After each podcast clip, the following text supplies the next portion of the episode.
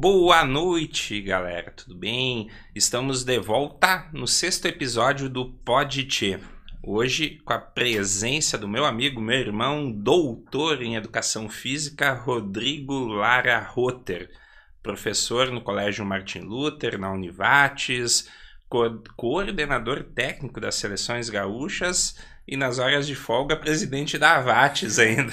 Boa noite, Rodrigo. Seja bem-vindo aí. Boa noite, Fabiano. Cara, é verdade, cara. Quando é que são as horas de folga, né? Eu fiquei pensando quando tu tava falando. Cara, agradecer o convite para estar tá aí, né? Que eu aceitei prontamente, porque né, queria vir ver pessoalmente esse desafio aí que tu lançou quando tu me comentou do podcast que tu estava montando, a ideia que tu estava tendo. Achei muito legal, sabia que sabia que ia dar certo, né? Logo de cara. E, e vir poder participar aí é um prazer. Inclusive, vocês devem estar estranhando que hoje, nessa semana, o Poditê está sendo feito numa quinta-feira. É que o nosso ilustre convidado, ele dá aula na Univates nas terças e nas quartas. Então a gente fez um enjambre, né? E estamos hoje ao vivo aqui numa quinta-feira. A gente não poderia perder a oportunidade de falar com o Rodrigo, né? O Rodrigo é um potencial na, na questão do esporte, principalmente na questão de formação de base, uh, principalmente no vôlei feminino. Mas, Rodrigo, vamos falar um pouquinho de ti. Como é que começou essa paixão por educação física, pelo esporte? Como é que surgiu isso na tua vida? Tu foi atleta, não foi? Como é que foi isso aí? Pois é, Fabiana. Eu até estava preparado para falar um pouco mais de algum do festival, né? Ou de um livro aí ah, que okay. eu lancei. Aqui a gente já começa falando da vida da pessoa do onde nasceu, né?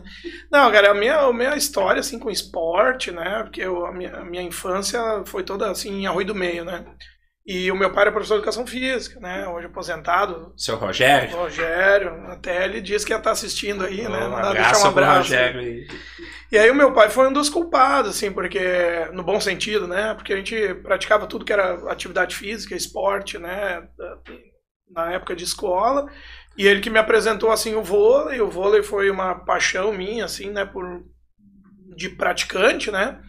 E quando eu concluí o ensino médio e ainda não sabia bem o que, que eu ia fazer quando na graduação, eu ainda jogava na época, né? E aí eu disse, olha, a educação física era um caminho natural, né? E, e depois as coisas foram, foram surgindo, os caminhos foram, fui percorrendo e as portas foram abrindo.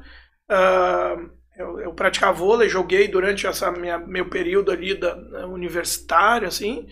E quando eu estava perto de me formar, apareceu uma oportunidade de abrir uma escolinha Rui do Meio, né, que a professora Elda Teves, até também deixar um abraço para ela aí. Ela, a Elda, ela, ela era professora das escolinhas Rui do Meio, era do CMD, do Conselho Municipal de Desporto, e a prefeitura ia fechar as atividades da escolinha, e ela me chamou, eu e mais um amigo meu, Pinguinho Marder, e, e disse assim, ó, vocês não estão afim de abrir uma escolinha aqui em Rui do Meio para atender essa criançada? Que vai que vai terminar essas atividades aí, né? E aí eu e ele topamos, montamos uma escolinha de vôlei e futsal, CTE, né? Centro de Treinamento Esportivo lá de Oi do Meio. E deu muito certo e cresceu e a gente montou equipes de competição e participou de torneios. E só foi indo, porque depois as equipes começaram a se destacar e aí apareceu a oportunidade de trabalhar aqui em Estrela e e tu até, até hoje Até aí. hoje Não vamos falar o tempo, né? Senão a gente tava mesmo há pouco falando, né? A galera se acha ainda adolescente, coisa e tal, e começa a falar da idade, a gente já começa. É. Um abraço pra Magda e pro Matheus, que estão aí na retaguarda. Uh, galera aí, já vou pedir para o pessoal ir compartilhando a live, o assunto vai ser bem, bem legal hoje. Inclusive, assim, Rodrigo, uh, na semana passada a gente teve a Ioná Careno, uh, que ela é a coordenadora do CRAN de Estrela. Então a gente trouxe ela no Dia da, da Mulher.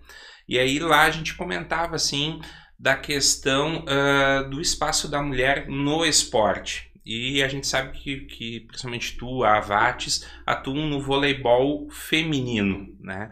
E no Brasil ainda, ainda uh, não só no esporte, mas no, no esporte isso a discrepância é maior na questão da valorização da mulher né? É um país do futebol, então uh, os outros esportes também não, não, não, como vôlei, basquete, handebol, muitas vezes não, não tem essa importância, mas a mulher realmente assim ainda tem um caminho muito longo assim pela valorização. Como é que tá isso? Isso já melhorou? Ainda é cada dia um dia diferente de luta?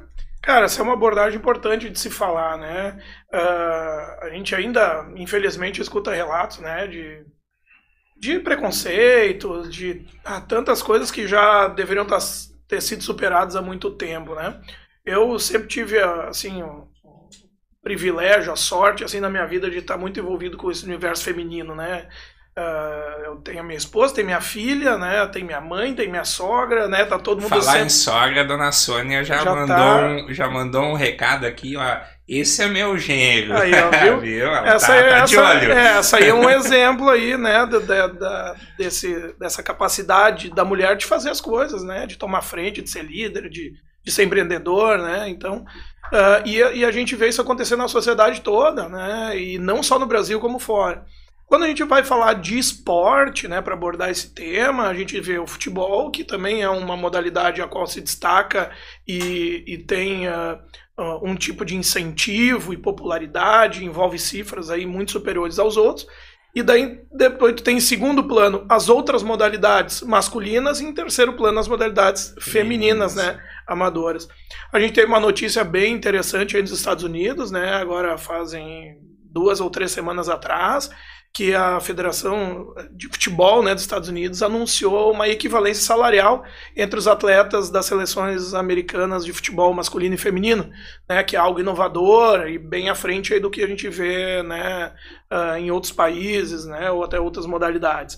Uh, eu, eu, o esporte feminino já ganhou popularidade, já ganhou reconhecimento. Né? Ainda falta, talvez.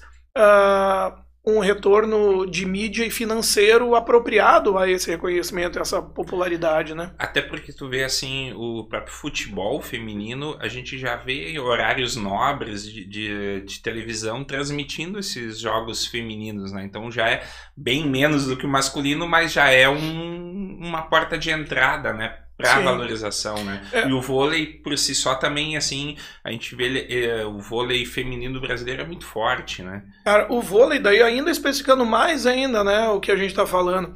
Uh, a gente tem uma cultura de futebol muito forte. Quando a gente fala da criança, então, das categorias de base, dos iniciantes, né, os guris aí, uh, uma grande parte deles tem o sonho de ser jogador de futebol um dia, né? E, e, muitas meninas também têm esse sonho, né, com, com, relação ao futebol. Mas o que a gente vê numa cultura local nossa aqui no sul, né, onde existe inverno, onde existem os esportes de salão, né, os esportes indoor, uh, o vôlei acaba sendo uma alternativa bastante popular nas escolas para as meninas. Assim como tem um futsal aqui no Rio Grande do Sul forte, que muitos meninos jogam, praticam no vôlei, no feminino tem o vôlei. Então quase toda escola, clube, uh, associação tem uma atividade de lazer voltado ao voleibol, ou uma atividade educacional, né, um esporte educacional, ou algumas equipes também de competição, né, do esporte de rendimento. Então é, é muito popular, existe muita menina que joga vôlei. E isso... Uh, a hora que as pessoas se derem conta disso e perceber o tanto de envolvimento social né, que se tem, financeiro, é, educacional, porque as pessoas, essas crianças estudam, né, todas elas estão na escola. Então, a hora que, que se percebe o quanto movimenta dentro da sociedade esse esporte feminino de base, uh, as pessoas vão, vão se dar conta de que é um, um, uh, um público que precisa de atenção e precisa de reconhecimento na sua, na sua atividade. Né? Porque essas meninas, só fechando o pensamento, essas são as meni, essas meninas aí que estão na base hoje, são as meninas que vão ser as mulheres de amanhã, que vão ser as empreendedoras, que vão ser as que vão puxar frente, vão ser as líderes da comunidade, vão ser aquelas que vão replicar o esporte ou até mesmo na, né, pessoal, na sua vida pessoal. De, de empreendedora, de, de formação mulher, de, pessoal. De, de, de, família, né, de todo um aspecto é, de finança. Mas, Rodrigo, a gente conhece o trabalho de vocês aqui, principalmente ligado ao Colégio Martin Luther e à Avates na formação de atletas de base. E isso reconhecido nacionalmente até internacionalmente. Como é que surgiu essa parceria Colégio Martin Luther, a criação da Avates? Qual é a estrutura da Avates hoje? Quais são os profissionais? Quem é que é a galera que trabalha aí com vocês? Tá para mandar um abraço, nós vamos, claro. vão estar assistindo aí no, no Amanhã eu tô me cobrando. Tô te cobrando. Como é que surgiu essa parceria? A necessidade, você deve ter partido de uma claro. necessidade de um Normalmente essas iniciativas partem de alguma demanda, de alguma necessidade que surge, né? Uh, aconteceu que no ano de 2000, e agora nós vamos começar a revelar as idades das pessoas, né? Uh, 22 é, anos atrás. Na verdade, na verdade, assim, foi em 99 que surgiu a ideia. Assim, a, a, o Colégio Martin Luther faz parte da rede sinodal de ensino. Essa rede de, de ensino, ela, uh, ela valoriza muito a atividade esportiva e o vôlei é uma das modalidades bastante incentivadas, porque existe uma Olimpíada Nacional da rede né, sinodal. Então, em 99, essa Olimpíada foi em Lajeado, né, o SEAT, né, o Colégio Evangélico Alberto Torres, na época era o, uh, o organizador. E a equipe fez um bom papel, teve um bom resultado, foi vice-campeã, eu acho, na categoria infanto e tal. Uh, mas era, era uma atividade desenvolvida de uma forma uh, bastante uh, rudimentar, né, muito voltada para os, somente para os alunos da escola, numa prática de lazer, que alguns que se destacavam acabavam uh, ingressando na equipe de competição. E, e, se percebia que com um pouquinho a mais de, de organização, de incentivo, né, de treinamento, poderia-se né, conseguir resultados melhores. Uh, entra aí o papel do Sandro Tomás, que é falecido já, que é Sandrão, um irmão é, meu, Sandrão. Ele, ele ele foi aluno do, do Colégio Martin Luther, estava cursando educação física e aí ele estava trabalhando com vôlei masculino. E ele queria vincular essas atividades do vôlei à Federação Gaúcha de Vôlei, dar um passo além, né, do que estava sendo feito, e convidou o Senna, né, o Senão, Marcelo Senna, que está aí até hoje aí com a gente, né, na, na VATS. Uma figura importante nesse Importantíssimo, processo. porque ele foi chamado para organizar para gerir, é, gerenciar esse, aí, processo. Aí, só cortando, falando no Seno, dá para voltar um pouco mais atrás na questão do voleibol feminino, e, e lógico, sendo na, na, no masculino, na, nas equipes da cooperativa Languiru, né? Lá de trás também era muito forte a questão do vôlei feminino, né? E eu acho que acho que foi um pontapé inicial também na região, assim, de incentivo do vôlei feminino. Eles participavam foi. uma equipe muito forte, a Nice, lembra da Nice jogava, a galera. É toda... verdade. Ah, muita gente envolvida, é. né? Muita gente envolvida e tá todo mundo por aí, assim, né? Ainda fazendo ali as suas coisas. Mas a, a, Languiru foi o nosso primeiro apoiador já, né? Já apoiava o esporte antes, antes. e foi o nosso primeiro apoiador e está até hoje conosco, né? Então, pô. Essa continuidade, né? É, é, tem que ter muita credibilidade para conseguir dar uma continuidade dessas, né? Mas aí só retomando o que aconteceu foi que daí o Seno foi chamado pelo Sandrão para ser o gestor desse projeto e ir atrás de patrocínios, fazer toda a parte dos bastidores, gerenciar a questão de bolsa de estudos, uh, montar uma estrutura, né? E aí um dos, dos pré-requisitos do Seno foi que eu fosse contratado para trabalhar com o feminino, já que tinha o Sandro do masculino, e daí eu seria o técnico do feminino. E ele foi atendido, e daí no ano 2000 a gente iniciou esse projeto. Então no ano 2000, em fevereiro de 2000, fui contratado lá pelo Martin Luther, então são 22 anos de Martin Luther, né? Tu começou cedo, né? é que eu era bem novo, eu era bem, bem novo. novo. E aí ali começou, a gente foi na Languiru, que foi nosso primeiro apoiador, e foi criando uma estrutura. Na época era tudo muito, né, eh, iniciante, assim, né? E a gente foi construindo passinho a passinho. Depois a gente teve, né? Infelizmente, a gente teve, teve esse acidente que o Sandro faleceu. Sim. E daí a gente trouxe um outro professor pro lugar dele, que é o Dacol, que também está na escola aí até hoje com educação física, assim, né? Não tá mais com o vôlei, mas tá, tá ainda aí. E, e aí a gente foi, foi percebendo, assim, né, que tava muito difícil de tu fazer algo com, com um nível alto, uh, com uma estrutura reduzida ou até mesmo sem ter um foco, né? Porque a escola tinha basquete, vôlei, tudo masculino, feminino, tinha atletismo, aí tinha xadrez, aí tinha, tinha um monte de coisa, né? E aí a gente pensou, não, acho que se a gente focar em uma modalidade, né, a gente tem uma condição de desenvolver um pouco melhor. E a gente seguiu com o masculino até a última geração, foi a do Lucão, né? É campeão pois olímpico. É, Lucão, Lucão foi a última geração da equipe de vôlei masculino que a gente teve, depois que ele foi formado. Então a gente, o Dacol, que era o técnico masculino, passou para o feminino também, pra gente poder dividir um pouco, porque eu era, eu era tudo, né? Eu tinha que cruzar na área, tinha que cabecear, né? Tinha que fazer tudo. Eu tinha escolinha, tinha o mini vôlei, tinha né, projeto social, tinha equipe de competição mirim infantil, infanto, tinha que fazer tudo, preparação física, ah, não dava, né? E aí a gente foi acrescentando profissionais, né? Hoje, hoje além então do, do, do Senão e, e, eu que estamos assim à frente, a gente tem o Juca também, né? O João Luiz Klein, que também está nessa parte também da gestão da, da, do projeto. Ele é uma figura importante do nosso festival, também assume uma, uma função de coordenador geral ali no festival. É um cara muito experiente, porque já foi vice-campeão mundial com a seleção brasileira, então ele né, tem toda uma história uma no vôlei. E, e, daí, além do Juca, a gente tem o Vátio, que também, né? Stanislau. É contratação estra estrangeira, né? Estrangeira, Stanislau Matias Vatina, aí, nosso amigo argentino, que o Vátio já trabalhou conosco por um tempo, depois ele saiu aqui de Estrela para ser técnico na seleção mexicana, depois da seleção argentina, e agora está de volta trabalhando conosco. Legal. Então também é um cara com uma vivência internacional importante. E a gente tem aí o Marco, o Roca e a Bárbara, que são assim as caras mais novas, né, do nosso projeto, que são aqueles que estão aí também uh, crescendo, pedindo espaço, cada um deles já está com trabalhos importantes acontecendo, né? O Marco já chegou aí a uma seleção gaúcha, o Roca também, fez curso aí da CBV, recebeu até prêmio lá no, no curso de melhores notas e tal, a Bárbara também já tem curso de CBV e tudo, né, da Confederação Brasileira de Vôlei, trabalha comigo há um tempão, compartilho muito com ela, porque a gente trabalha nos mesmos horários com as mesmas meninas, então, assim, é, essa é a nossa, esse é o núcleo, né? Do nosso trabalho. E, e, e, a gente, né, tem uma equipe forte, cara. Deixa um abraço para esse pessoal todo aí. Um abraço aí para a equipe técnica da Vates é. aí, que realmente fazem a diferença.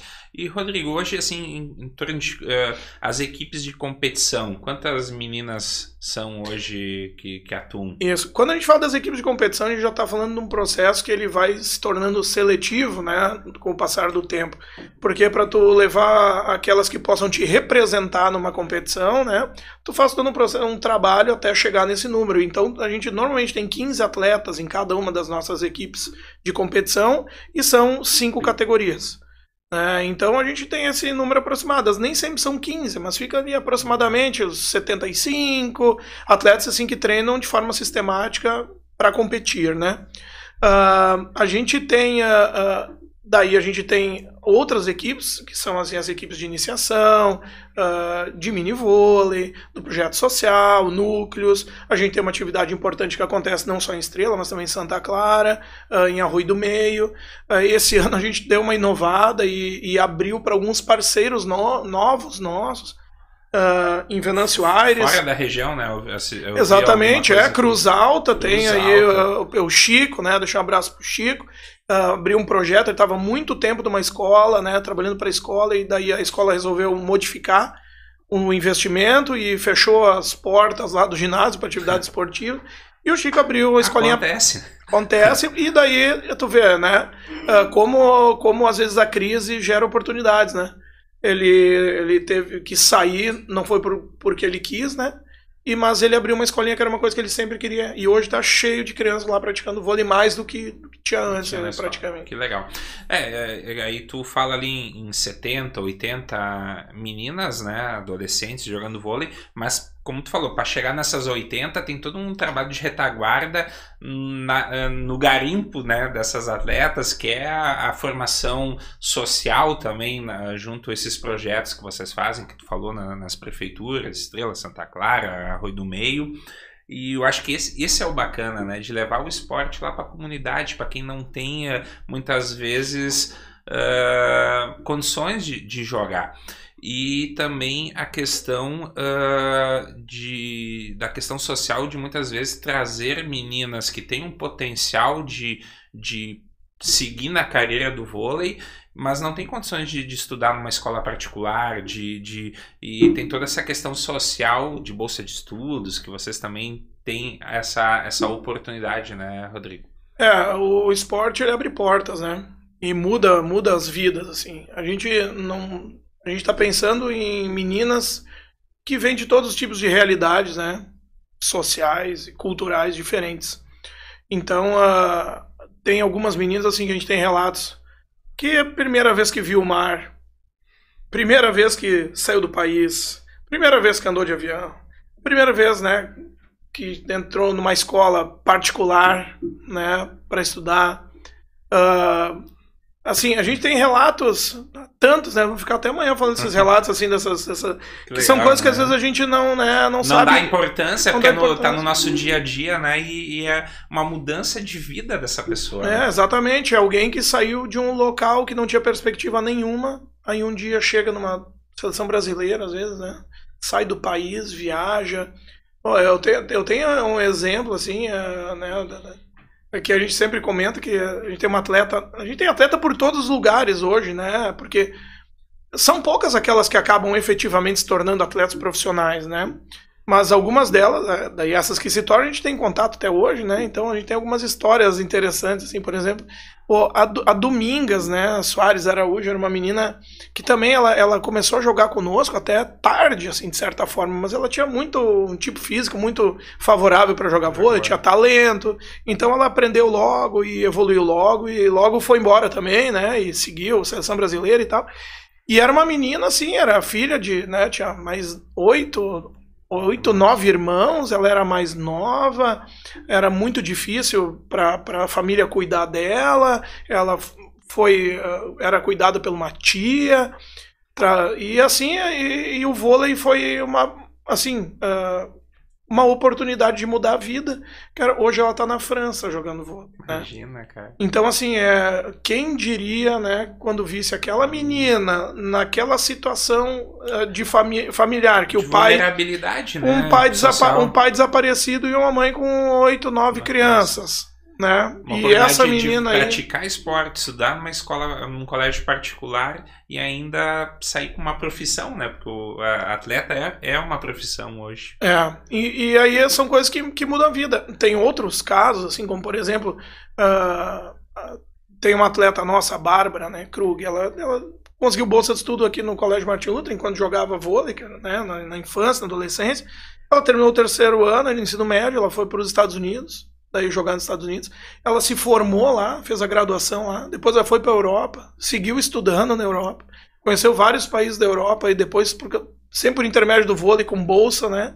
estudando, e hoje ela tem toda uma formação profissional através da prática do vôlei, e não era um vôlei profissional na, na época, né? Tipo, nos Estados Unidos é um vôlei universitário, depois ela foi para a Europa e jogou numa liga intermediária, onde ela podia se manter estudando. Então, assim, o vôlei foi uma ferramenta, né? Que, que, que atuou na formação dela.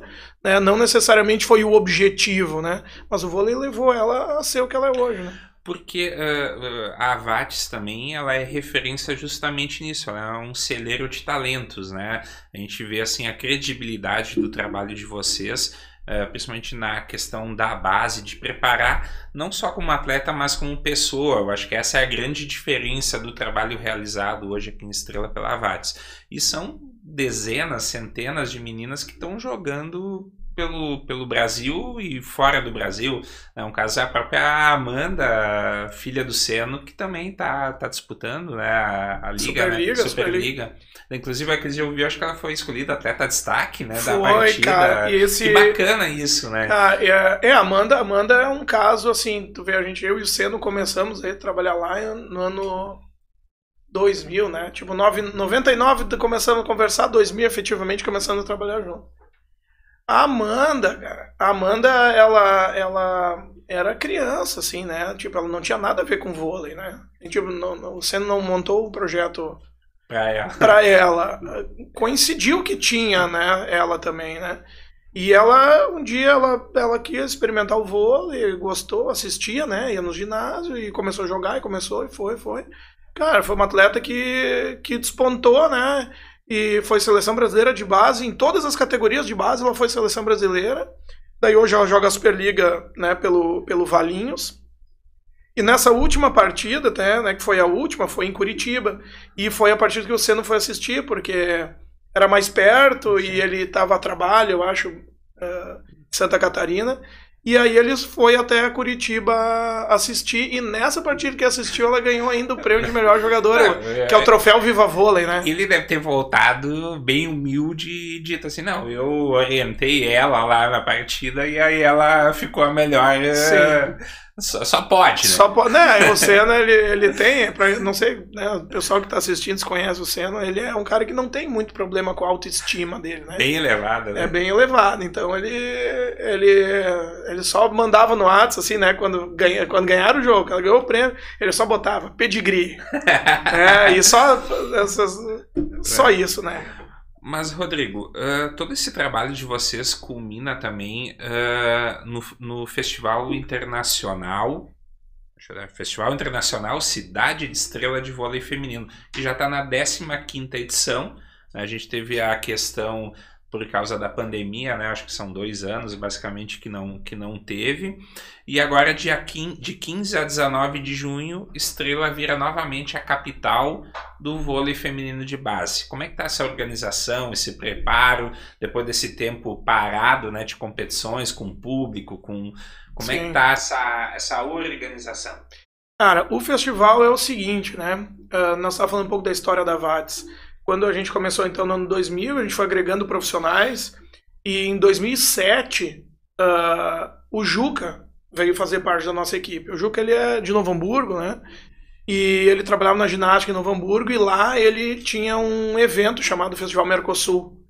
Então, quando a gente trouxe ele para cá, ele, ele que deu a ideia, disse, cara, mas nós temos tudo aqui para fazer um evento desse tipo, desse porte vamos encarar, e daí a gente tinha os contatos, essas equipes da Argentina, que a gente vai jogar contra eles muito seguido. E disse, tá, vamos, vamos tentar. E, cara, e tu vê desde lá, né, 15 edições que a gente realiza nesse ano, a 15 E se tudo der certo, Fabiano, esse ano vai ser recorde de equipes. O nosso recorde até o momento foram 86 equipes, que foi em 2018. É time, hein?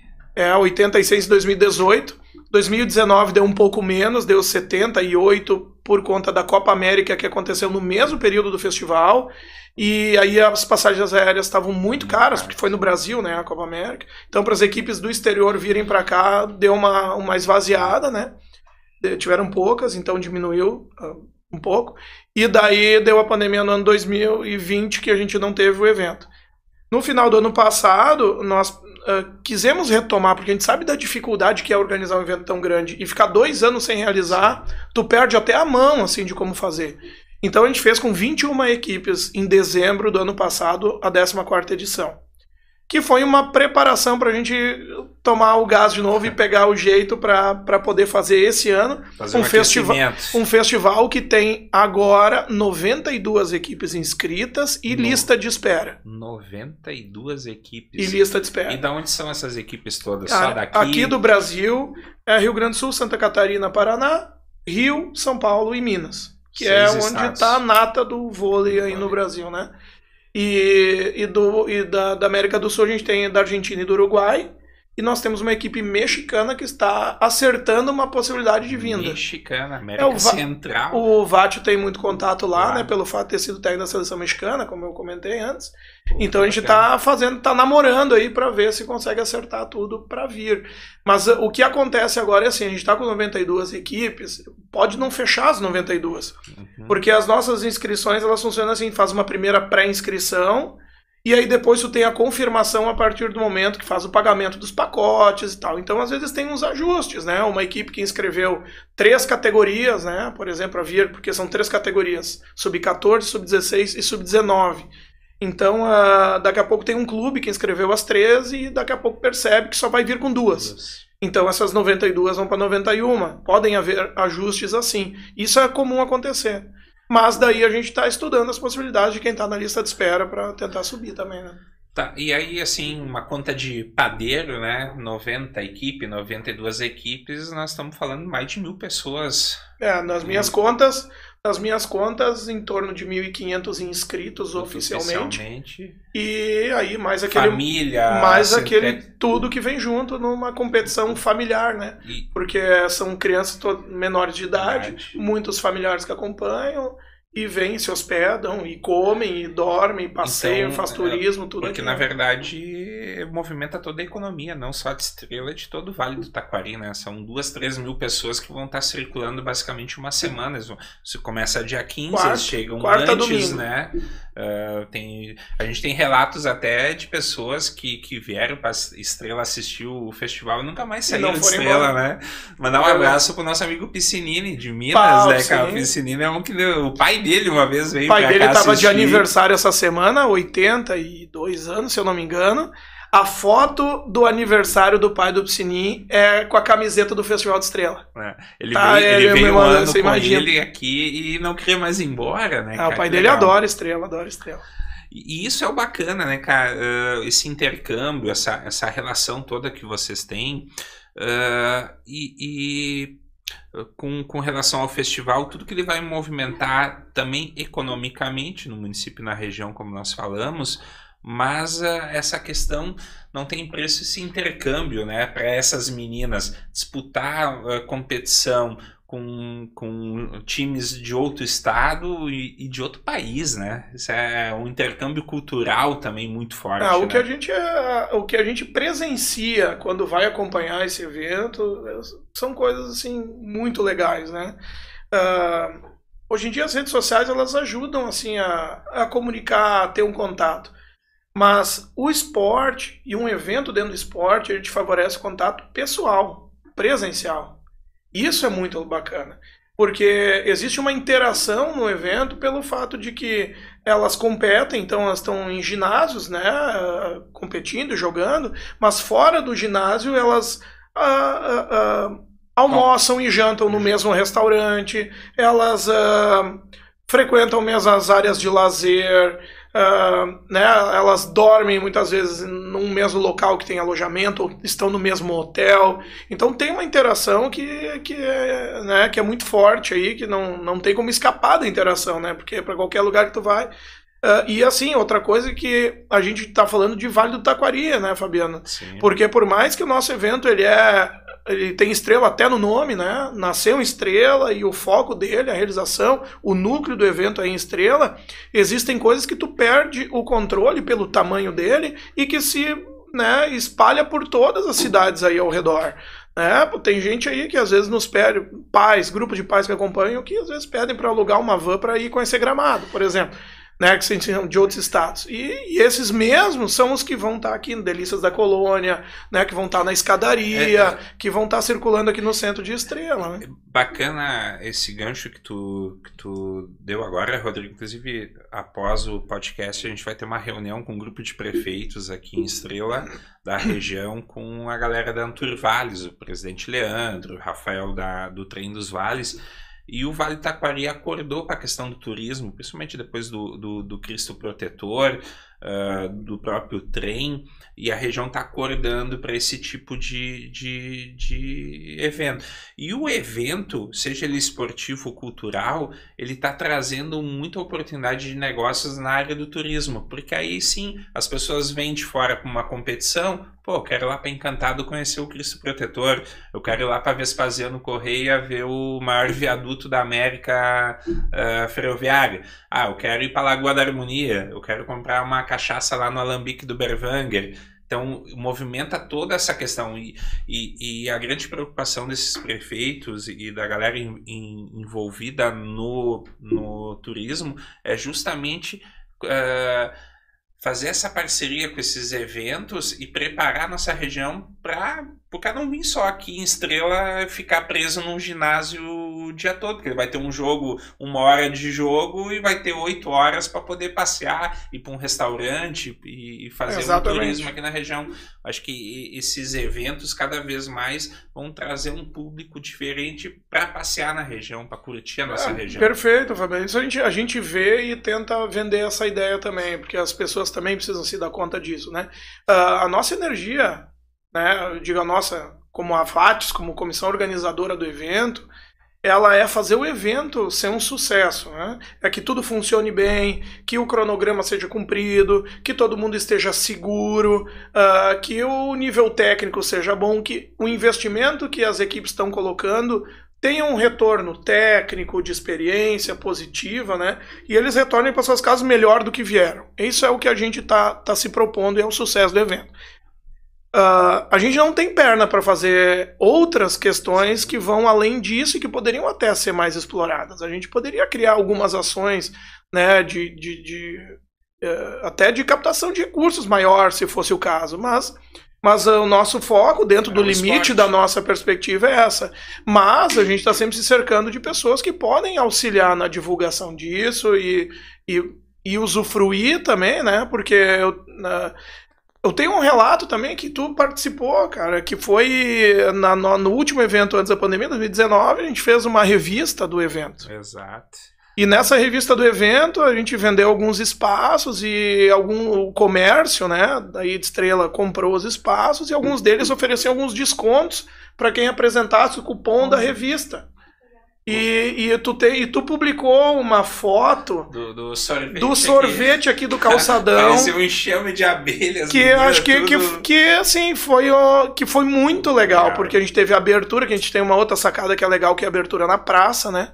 Todas as equipes, imagina todas essas 1.500 aí inscritos vão estar ali na praça, ali na frente da, da igreja, ali num palco, onde a gente vai fazer um momento de uma solenidade, né? Assim, um ato inaugural, vamos dizer assim, né? Uh, que acontece na sexta-feira, uma da tarde. Até já deixar aí. Sexta-feira, uma da tarde. Uma da tarde o, o, o... 17, não, não, não. não 17, 17 de junho. De junho. É, o evento ele é do dia 15 ao 19. 19 de junho. 15 a 19 de 15 junho. 15 é quarta. Quarta-feira. Só que a 16, abertura 17. é na sexta-feira. Os jogos já começam Isso. na quarta, né? Mas o, o, a abertura oficial é, é, é, é um momento solene, assim, solene assim, é para né? marcar que o evento está acontecendo na cidade, não somente dentro dos ginásios da cidade, né? Mandar um abraço aí também pro, nosso prefeito Elmar Schneider, pro secretário de esporte, o Joel Malman. A galera também tá, ah, tá motivada. Ah, tá. Vocês tiveram uma reunião com o prefeito, acho que na semana retrasada, o Seno isso, teve isso. ontem. Agora ah, a gente tá tipo, o tempo. É, é, arrumando o ginásio, é, é mobilizando a galera para também, a, a, quanto prefeitura, né, dessa retaguarda para vocês, né? Eu acho que é importante. Fundamental, também, né, até a credibilidade, né? Quando tu tem uma equipe que é lá do Rio de Janeiro, que procura informação para vir jogar em estrela, eles querem saber quem está organizando, quem apoia, que suporte tem, é reconhecido. Aí quando eles veem que uh, a prefeitura é um parceiro, não, peraí, se o poder público é parceiro é porque reconhece o que está acontecendo. Uh, é chancelado pela Confederação Brasileira de Vôlei, pela Federação Gaúcha de Vôlei, ou seja, instituições oficiais chancelam, botam sua marca ali no evento. Então tem credibilidade. Né? Então isso é o que também motiva o pessoal a, a vir de tão longe aí, né? Para participar conosco. Mandar um abraço também para o nosso secretário de saúde, o Celso Kaplan, o Lelo. Né, legal. Deixar as ambulâncias já de. Tomar que não precise usar, ah, né? Mas é, deixar na retaguarda, né? É aquele trabalho invisível, invisível né? Invisível, né? Então, isso que é legal, né, Rodrigo? Uh, parece que o jogo de, é só o joguinho de vôlei lá, né? Não. Mas tem a arbitragem, tem a galera da limpeza, a galera que vai vender o cafezinho, o, o, o pessoal da, do hotel, o pessoal da alimentação. Aí mandar um abraço. Limpeza, né, cara? Um pessoal abraço da limpeza. pra esposa do Rodrigo, a minha comadre, a dona Nádia, né? Que é nutricionista, que também sempre tá. Ah, tá sempre participando do evento. Né, e esse ano a Bia, que vai estar tá correndo pelo festival também. Ah, que coisa boa, né? Acho cara, que é o ela... primeiro festival dela, né? É, porque ela até participou, assim, uh, ela foi assistir de 2019, mas ela era muito pequenininha, ela é. tinha um ano, né? Então, uh, para ela ainda não entendia e não via. Agora acho que vai ser legal. Ela vai ver um, vai ver um movimento e vai ver um movimento grande.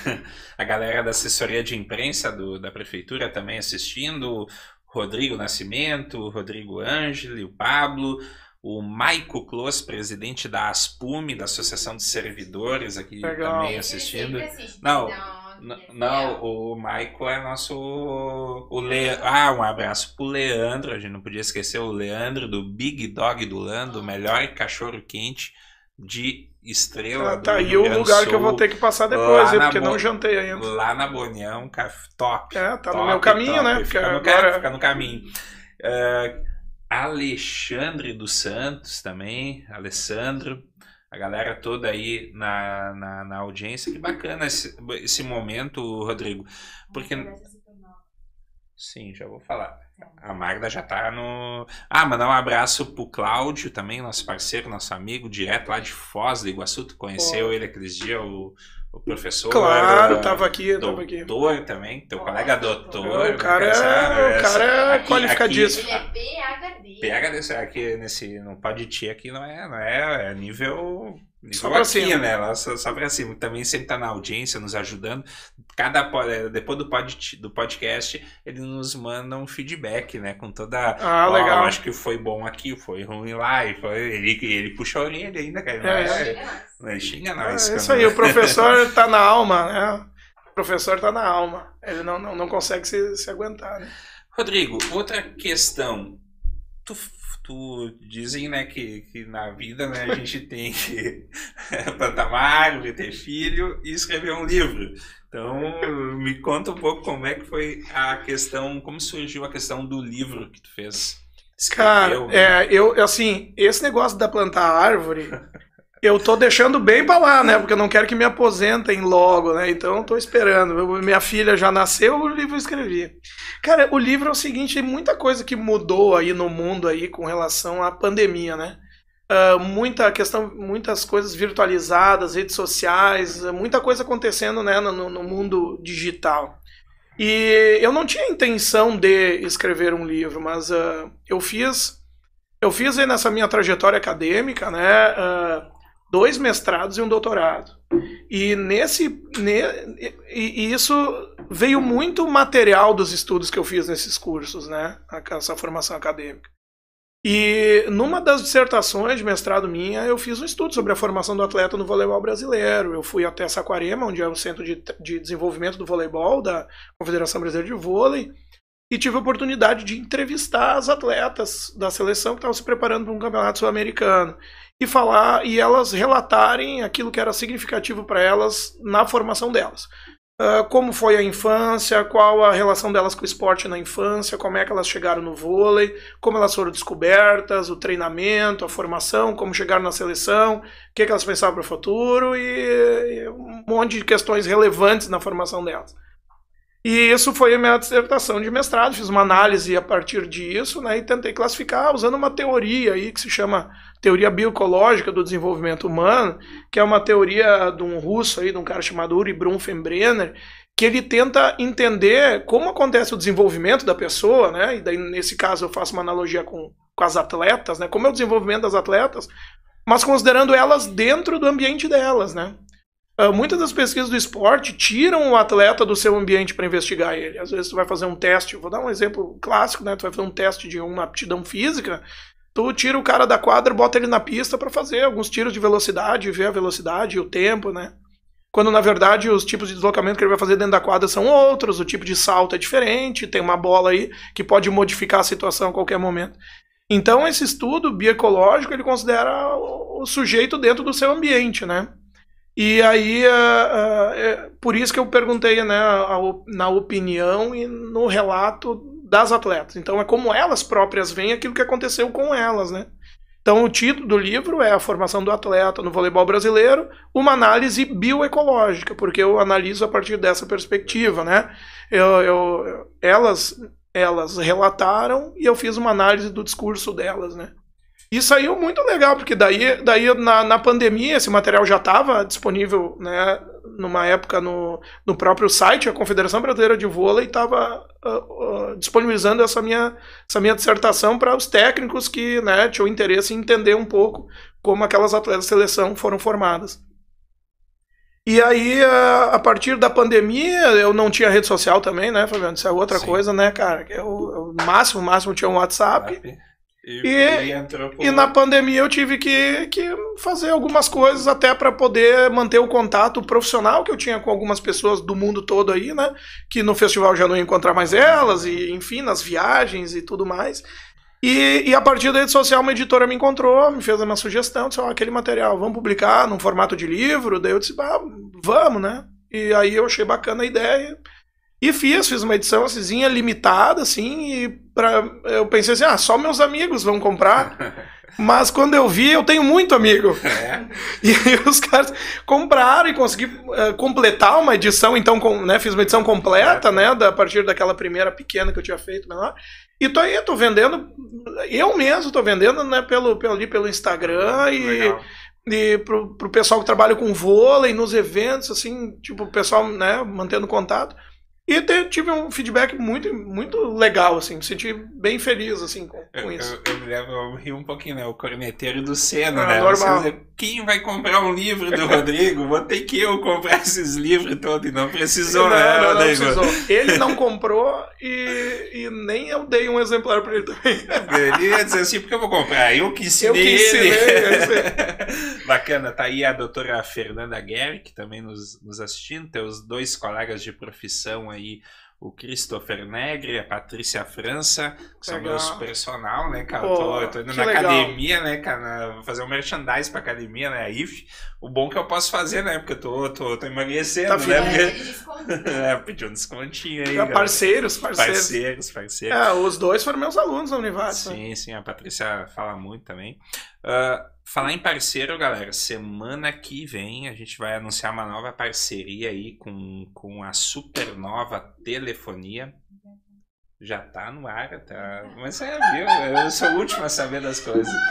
Mas para explicar bem certinho, eles vão estar tá ao vivo aqui na ah. terça-feira. Né? Ah, não sei se você sabe, Estrela tem uma operadora de telefonia celular né? E, e, são parceiros nossos aqui do, do Poditê desde hoje, então, né? E na terça-feira eles vão explicar certinho como é que funciona toda essa questão de inovação, tecnologia, o 5G chegando. Então é toda uma, é toda uma coisa nova, né, Rodrigo? E isso é o bacana. É, a pandemia mexeu com algumas estruturas e tem um, como diz o meu amigo João Luft, tem um novo mundo por aí, né? E esse novo mundo a gente tem que dominar, seja ele no esporte, seja ele nas nossas profissões.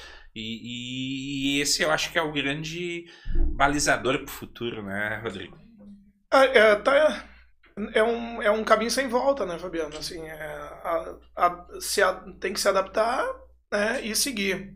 Tem coisas que, que depois da pandemia não vão voltar mais, tem coisas que vão ser retomadas, né? Mas o contato com o mundo digital, com esse novo mundo aí, uh, esse é, uma, é um caminho sem volta. Uh, na minha prática aí, também com o esporte, né? E até com a educação, né? Na Univates, quando deu a pandemia, dia 17 de março de 2020, no dia 18 a gente já tinha aula virtualizada, né? Tipo, no dia seguinte já estava todo mundo online e com aula virtualizada. E e tem que se adaptar, mudar os conteúdos, as abordagens, a forma de fazer, as metodologias, né? Considerando que existe, então, essa, essa interação aí.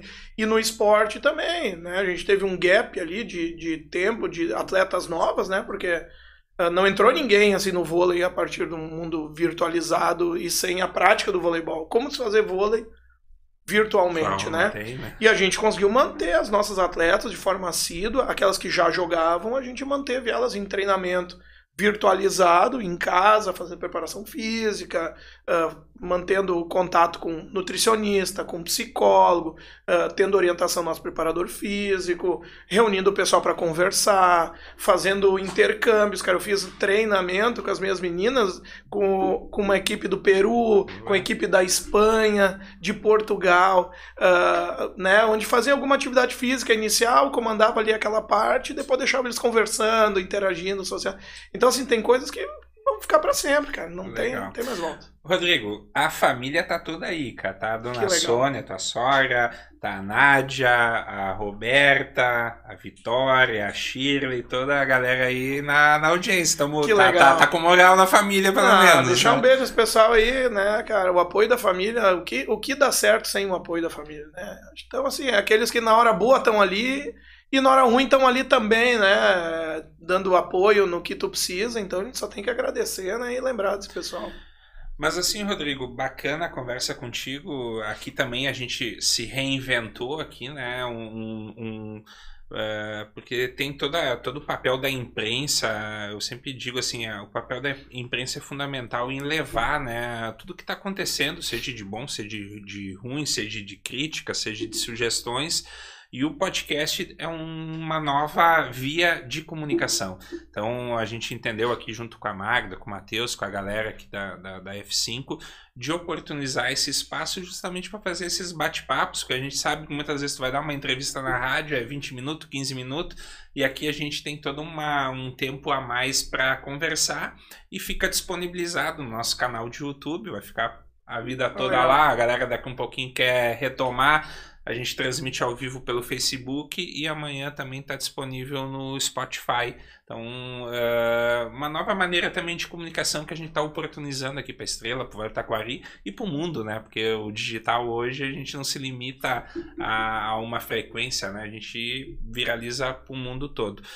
Cara, eu quero de, de coração te agradecer aí a tua presença aí, considerações finais, né? Claro. que, se tiver alguma coisa ainda que ficou de fora aí que a gente possa complementar?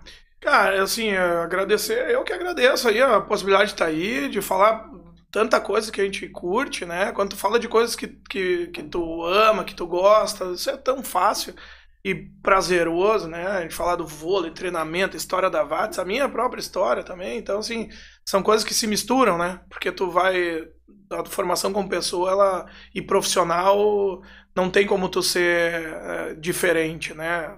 Tu é a mesma pessoa quando tá trabalhando ou quando tá em casa. Então, uh, tu leva as coisas de um lugar para o outro. Então, assim, cara, é muito prazeroso estar tá aí e ver aí, tomara, né, que, que, que o podcast tenha vida longa, o podcast, né, é. tenha vida longa e, e é, e que e que seja um sucesso, né, esse tempo tranquilo nesse mundo que tem mensagens de, de duas linhas e, se, vídeos ou áudios de 5 segundos. Né? Então tomara que, que se, se retome essa tranquilidade de poder falar com calma das coisas. Valeu, Rodrigo. Muito legal mesmo a tua presença. Foi é, como a gente diz, né?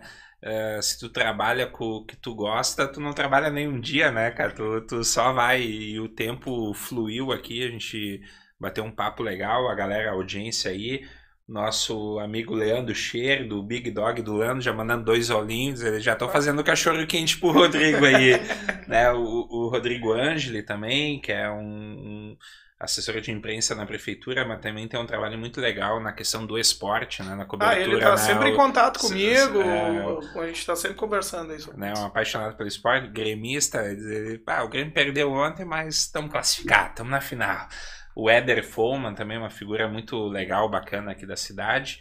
Galera, agradecer de coração a, a, a audiência de todos vocês. Terça da semana que vem, então, a gente está de volta com a galera da Supernova para contar novidade aí nessa parceria com o Podtier. Até terça-feira aí, galera.